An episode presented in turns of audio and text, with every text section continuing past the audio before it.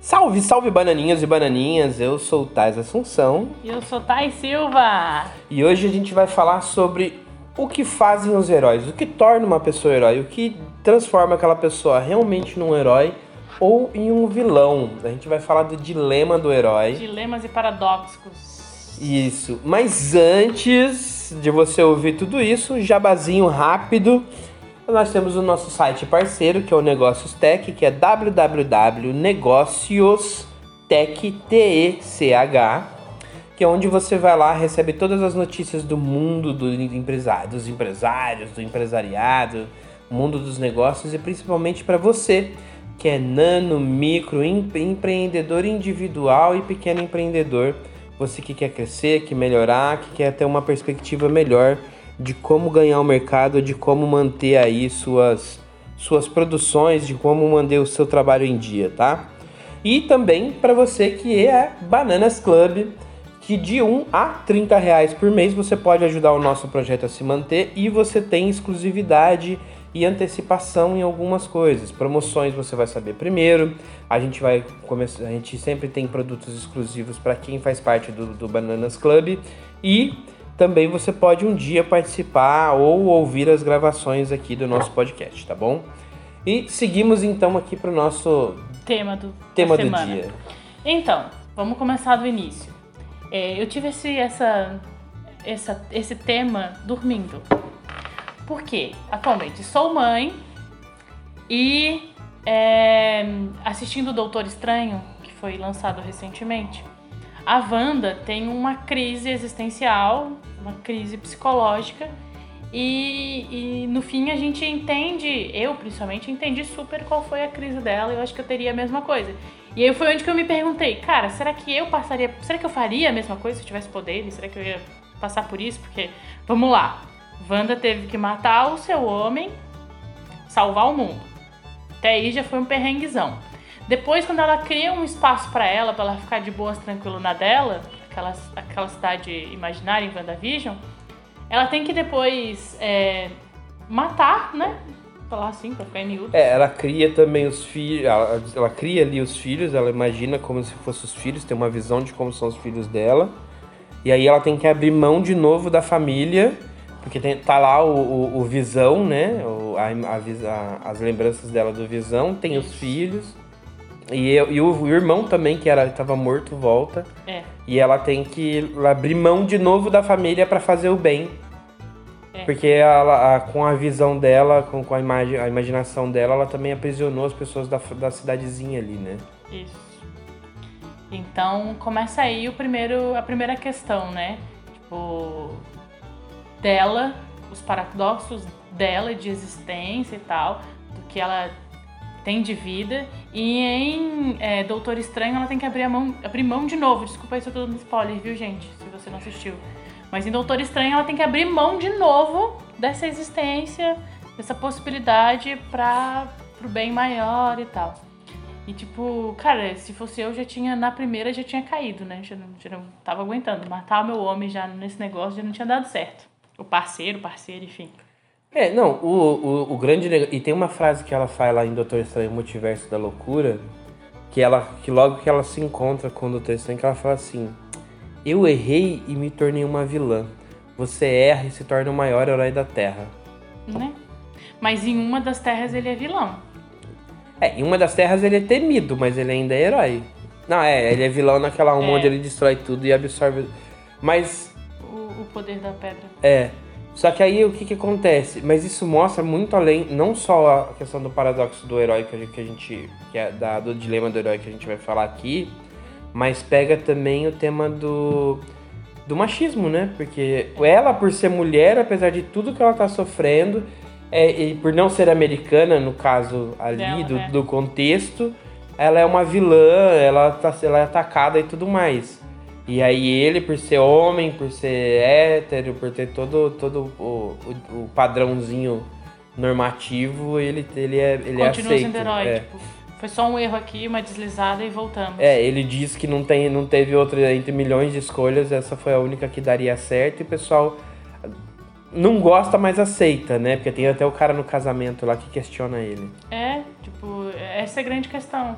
Tipo, ela teve que abrir mão de tudo e continuou sendo a vilã.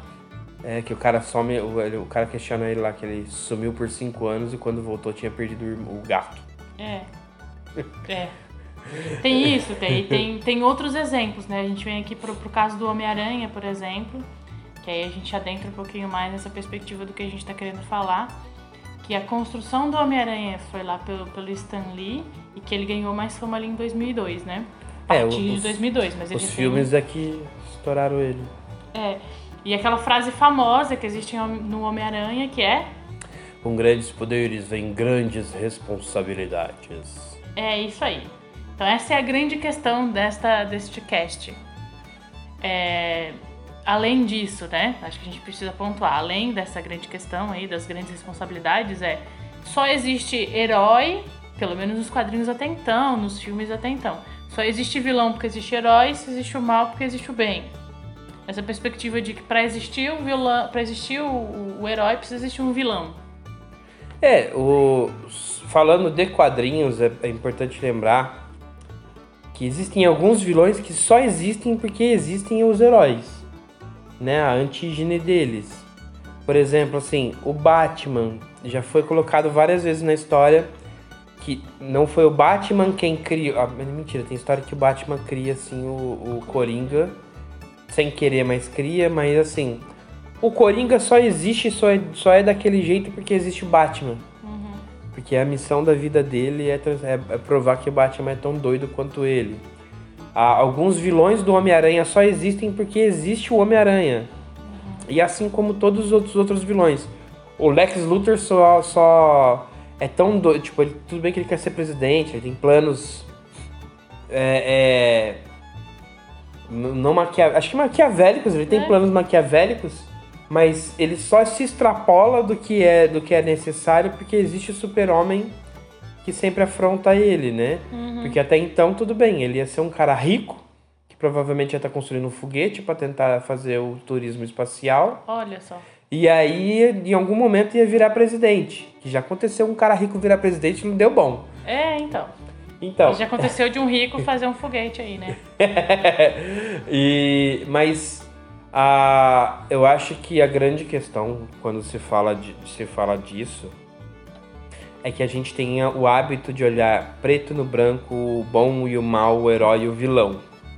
Só que a gente não olha os contextos, porque assim, entre o preto e o branco existem milhares de tons de cinza e a gente tem que sempre olhar. Então, o que transformou aquela pessoa para colocar ela como vilã? Ela é vilã por quê? Porque tá, tá, tá contradizendo a lei. Mas existem vários vilões que, contradizendo a lei, estavam fazendo bem. Por exemplo, Robin Hood. Robin Hood era um cara que era um vilão. Inclusive, a gente pode falar até da, da- da- do cerne da palavra vilão. Mas ele era um cara que era um vilão, que ele roubava o dinheiro dos ricos para dar aos pobres. E a gente tem ele como herói. Mas ele- só que ele transgredia a lei. Ele era um fora da lei. Sim.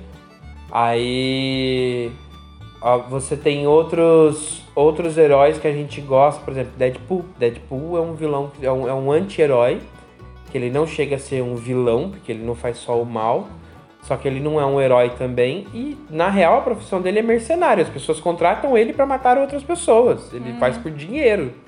Mas todo mundo gosta, porque é divertido, porque não sei o quê. E isso mostra um pouco também das nossas escolhas sobre quem a gente quer, quais padrões a gente quer de herói e de vilão. Aquele herói do, do Will Smith. Ah, o Hancock. Isso. Esse Isso. aí é, uma, é um bom exemplo. Ele, só- enquanto ele tava fora da linha, digamos assim, ele não é, ele era anti-herói. Fazia as coisas, bagunçava, zoava. Quando botaram ele no padrão, padrão aceitável, ah não, agora, agora ele é herói. É, é, eu tava falando disso, aí tem esse exemplo que a gente tava conversando mais cedo, mas sabe um outro exemplo que eu lembrei? Agora me fugiu também. Ah, Megamente. Megamente é um. Apesar que ali é uma redenção, né? Porque ele passa a ser um, um herói, mas ele é um, é um herói que é fora do estereótipo do que se espera que seja um herói. E aí as pessoas demoram a crer que ele é uma pessoa. de- demoram a enxergar que ele é uma pessoa boa, que ele só queria se sentir amado, só queria ter, se sentir incluso, que se a sociedade não fosse tão doente, ela não não teria não teria ele como como aquela como, como um malfeitor do jeito que ele tava. Uhum. Aí Que é a vou- mesma coisa que a gente vê em Coringa, do Joaquin Phoenix. do Joaquim, do Joaquim Fênix, isso. Que a gente consegue entender a partir da origem dele que ele é mal por conta de tudo que ele passou. Que a sociedade, né, construiu culturalmente essa pessoa. Então, batendo de frente com aquela teoria daquele filósofo de que o meio não define as pessoas. O indivíduo. O indivíduo, é. Batendo de frente porque, nesses casos, o indivíduo sim foi construído socialmente. Não, a- Tudo que ele passou construiu quem ele era. Ele estar ali e fazer aquilo que ele estava fazendo. Mas o meio, isso já caiu por terra, porque o Faz meio tempo, define sim. sim o indivíduo. Quando você foi comprovado em milhões de experimentos que quando você coloca, você pega, se você tem um experimento que é feito que você pega dois irmãos gêmeos, um você cria em um ambiente, o outro você cria no outro. E o ambiente sim interfere na, na- na- no, no desenvolvimento do, do, do caráter dessa criança, no, no, no, no que ele entende como sociedade e tudo mais. Não que um ficou um foi herói e o outro é vilão, mas sim muda muito a forma com que o ambiente interfere demais. Só fazer um parênteses que eu queria colocar aqui. A palavra vilão, para quem não sabe, ela não significa uma pessoa, um malfeitor, uma pessoa que faz o mal. A palavra vilão, ela vem de pessoas que moram em vilas, é como os nobres chamavam os pobres. E aí, e aí como era um termo pejorativo para essas pessoas, porque, né, existiam as, as cidades ali em torno dos castelos, dos fortes, e as vilas afastadas. Uhum. E aí, e aí era um termo pejorativo para falar dessas pessoas que são do interior. É o, é o dito o, o caipira, que o povo fala, ah, é um caipira, sabe? Tipo, fica zoando o caipira. É o de fora, é o estrangeiro. É. Então, e aí por isso que virou vilão. E, e tem a ver também com a, com a história do Robin Hood, essas histórias que, que, que vêm da, da Inglaterra desse período. Que é isso, assim, são vilões que lutam contra a, a monarquia, que lutam contra o, o imperiali, os impérios, que lutam contra os ricos. Uhum. E novamente nós temos uma reconstrução do, do termo E- histórico.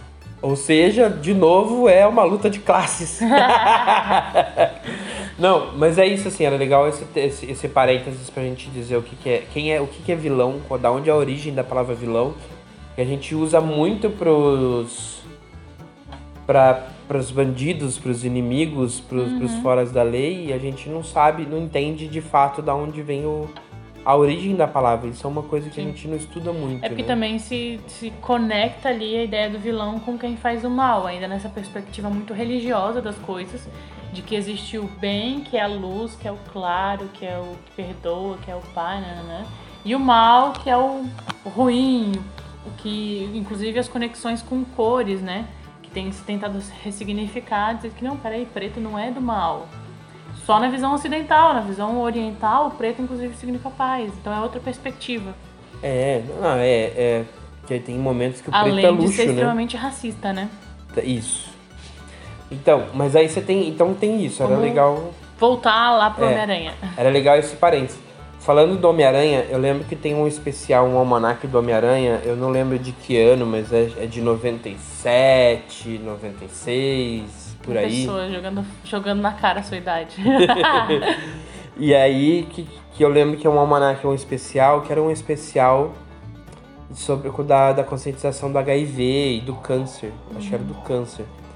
Que aí tem uma história lá, são várias histórias, e numa das histórias do Dr. Octopus tem uma pessoa que está em estágio terminal, que é uma pessoa muito querida para ele.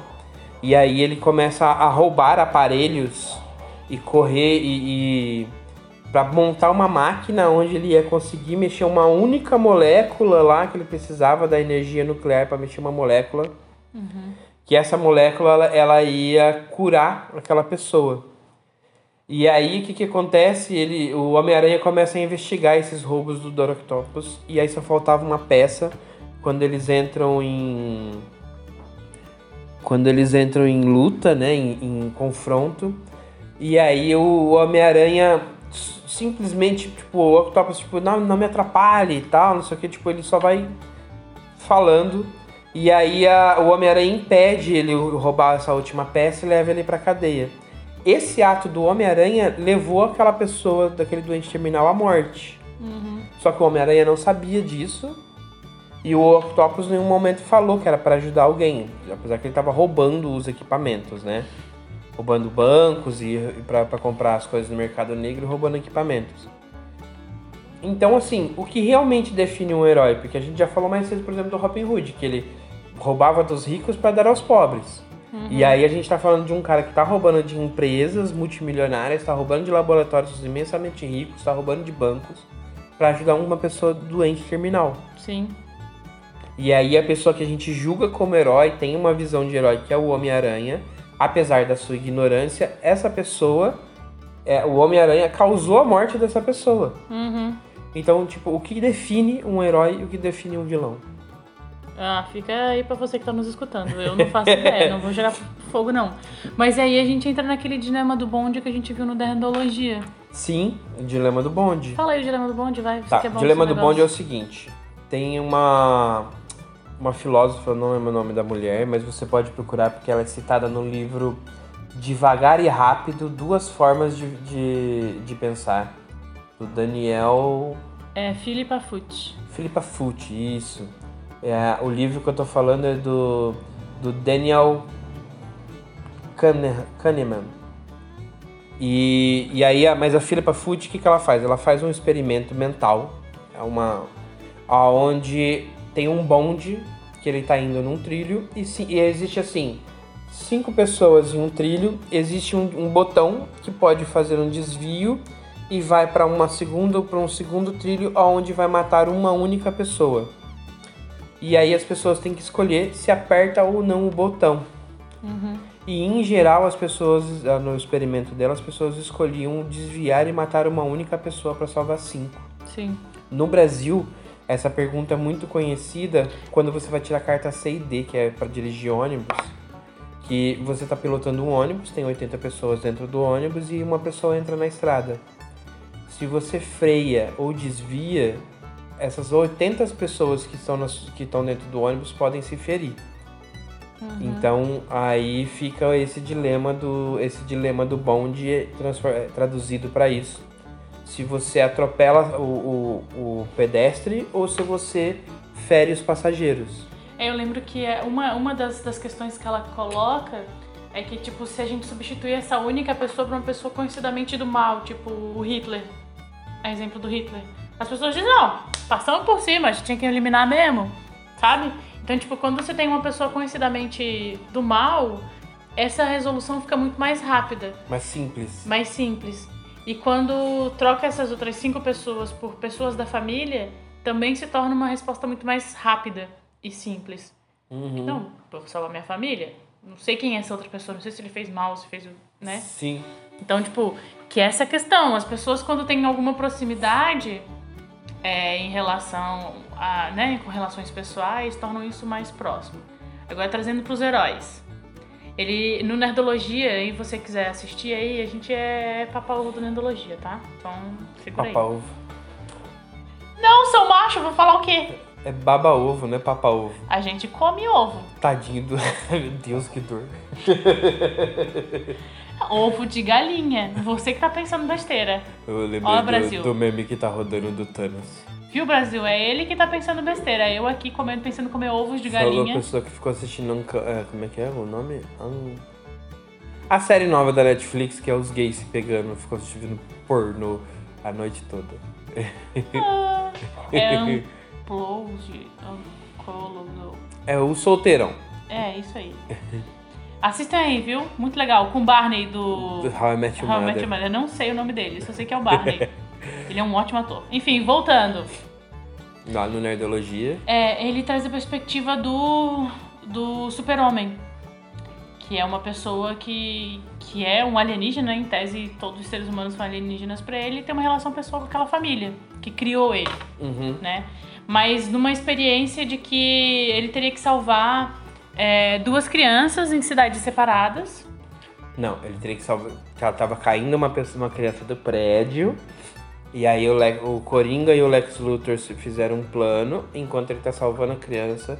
Cada um dispara um canhão, um que vai matar Gotham e um que vai, um que vai destruir Gotham, um que vai destruir Metrópole. Isso. E aí ele calcula com o super cérebro dele que pelo fato dele estar salvando a criança, ele só consegue salvar uma das cidades. Mas que se ele utilizasse a criança como. É, não é escudo, mas jogando a criança num dos, Dos canhões. dos canhões, ele consegue salvar uma das cidades. É. E aí depois o, o, o, o experimento evolui para não salvar a criança e destruir. E aí dá- também dá o tempo. Se ele não salva a criança, ele destrói os dois Os canhões. dois canhões e salva as duas cidades. E aí tem um teste que foi feito que as pessoas era muito mais aceitável ele não salvar a criança para salvar as duas cidades, porque ele salvando as duas cidades ele salva milhões de crianças, do que se ele conscientemente tivesse atirado a criança no canhão. É. Nossa, qualquer uma dessas ideias me deixa maluca. Nossa, eu ia ter uma crise existencial na hora. Ah, Porque, porque aí vem aquela.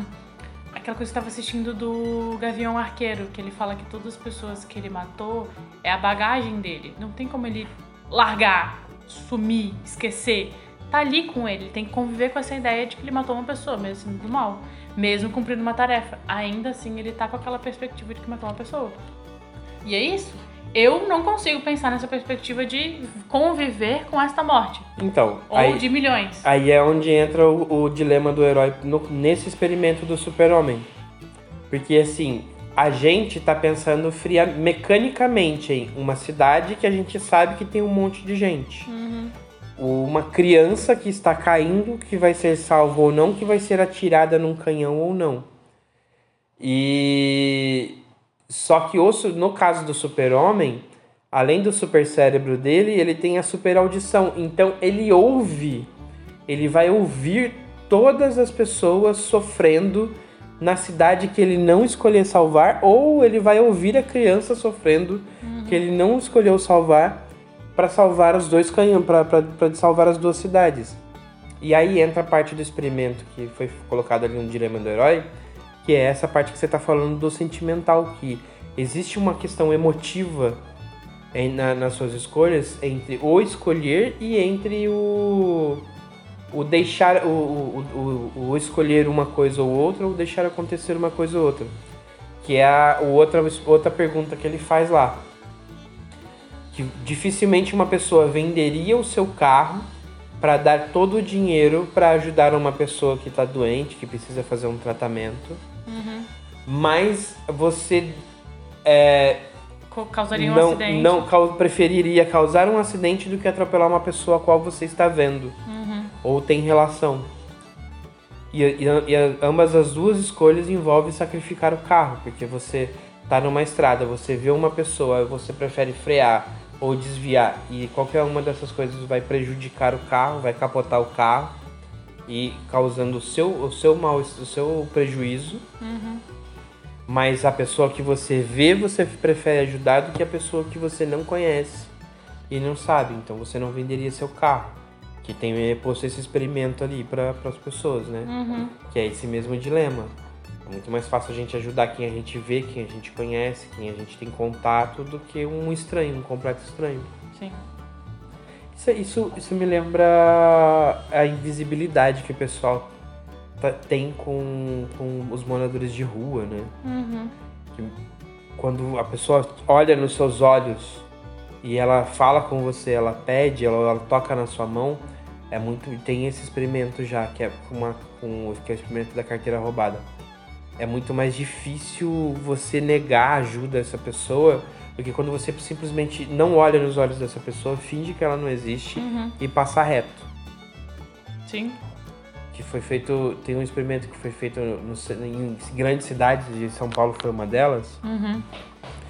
que é o seguinte, a pessoa deixava cair uma carteira e aí, e lógico tinha uma outra pessoa observando. E aí você chegava nessa na pessoa que pegou a carteira do chão E aí uma pessoa, aí uma a primeira, ah, eram feitos experimentos assim com algumas pessoas, né? Metade das pessoas era só perguntado se viu a carteira por ali e a outra metade das pessoas era tocado na mão das pessoas e perguntava se viu a carteira por ali. Uhum. A, a, entonação e a forma de perguntar era a mesma nos dois casos.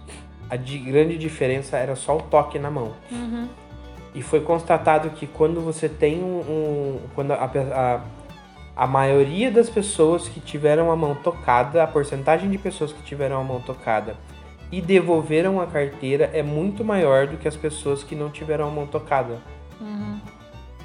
Então a interação humana, o toque humano, ele, ele traz muito mais é, resposta, resposta física, emocional do que só a fala, só a visão, né? E todos, tudo isso envolve esse, esse que a gente está falando que é o dilema do herói, porque é isso assim. O, a gente vê nos super-heróis, nos heróis, na, na polícia, por exemplo, no bombeiro, nos paramédicos, que, que também são heróis, nos enfermeiros, essa coisa do, do, tipo, né? Preciso salvar um monte de gente que eu não conheço. Uhum. E em determinado momento eles precisam fazer escolhas a quem ajudar e a quem não ajudar. E aí entra toda essa questão que a gente falando Por mais que tenha tentado protocolos, né, pra, pra ajudar na resolutiva, mas mesmo assim, chega um momento que tem que escolher quem é que vai. Principalmente no SUS, né? É, mas pra gente ir se encaminhando, né, que acho que já deu um tempinho, é, começando lá com Wanda, vindo para vários outros heróis, terminando aqui em, em Homem-Aranha, que a gente passando por ele. Essa questão de grandes poderes vêm com grandes responsabilidades é isso. É essa carga psicológica que você tem, e acho que a evolução dos quadrinhos e dos filmes vem transparecendo isso.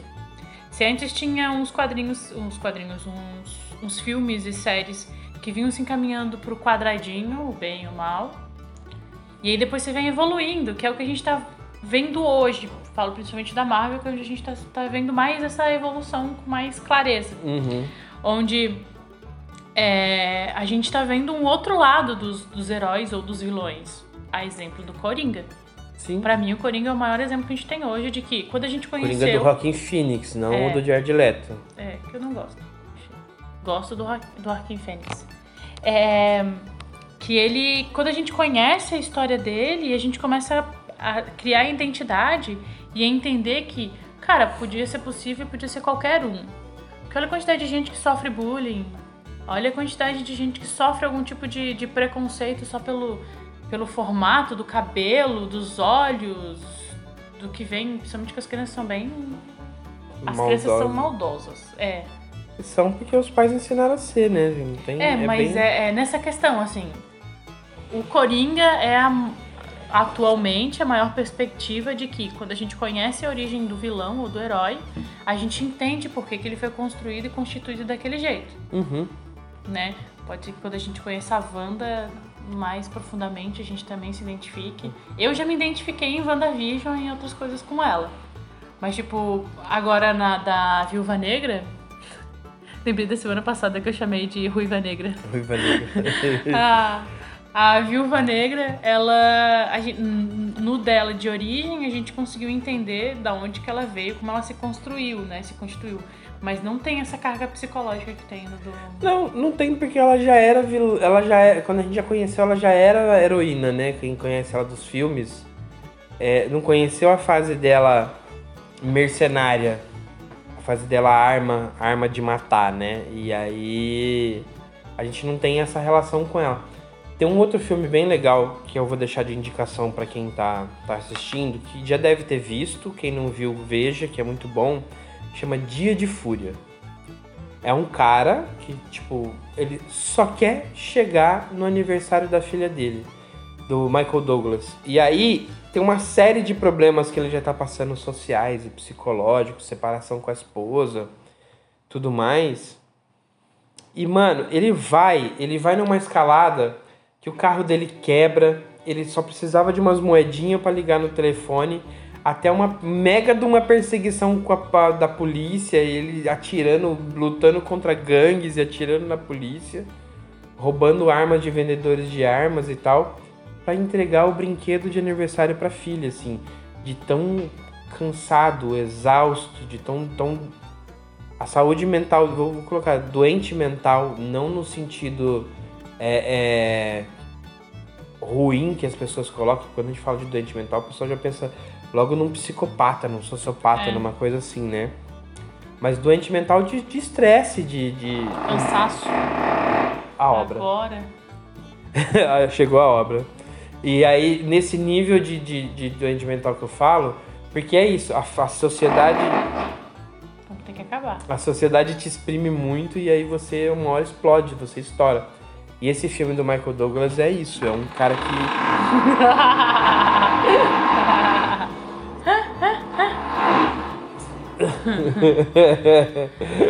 like a virgin. é o cara que é o cara que tá que teve a sua saúde mental espremida pela sociedade e aí explodiu, É. sabe? Então é isso assim, a- eu acho que fica essa indicação. É um filme que foge do estereótipo de heróis, Uhum. mas que é um clássico da, da cultura pop também pra se para se basear. É, eu acho que é isso aí. É. Redes Arroba TM Caolho em todas as redes, inclusive as russas, que nós é assim. Estamos tentando entrar nas chinesas. Ah, e é difícil. É, mas Além no do TikTok. TikTok já tá, mas a gente nem posta nada. Ah, eu acho que é isso. TM Caolho em todas as redes. O nosso site é tmcaolho.com.br. Pode procurar TM Caolho em qualquer lugar que você vai achar a gente. Ah, a gente tem que falar do novo quadro. Você que está nos escutando até este momento, nós vamos é, inserir um novo quadro aqui que a gente, na verdade, não é novo, né? É reintroduzir. Porque a gente já fazia, que era as confissões lá O- do Twitter.